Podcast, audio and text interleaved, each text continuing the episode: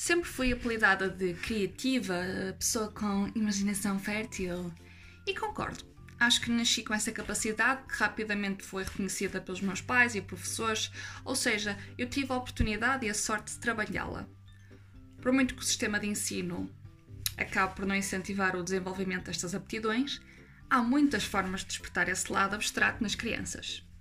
No ensino secundário, a imaginação já serve de pouco e é capaz de contribuir para uma nota negativa no exame nacional.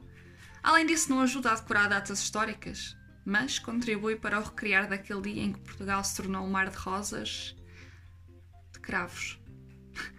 A minha imaginação levou para as rosas. E assim de livre-arbítrio. A criatividade alimenta-se desse mesmo conceito, liberdade.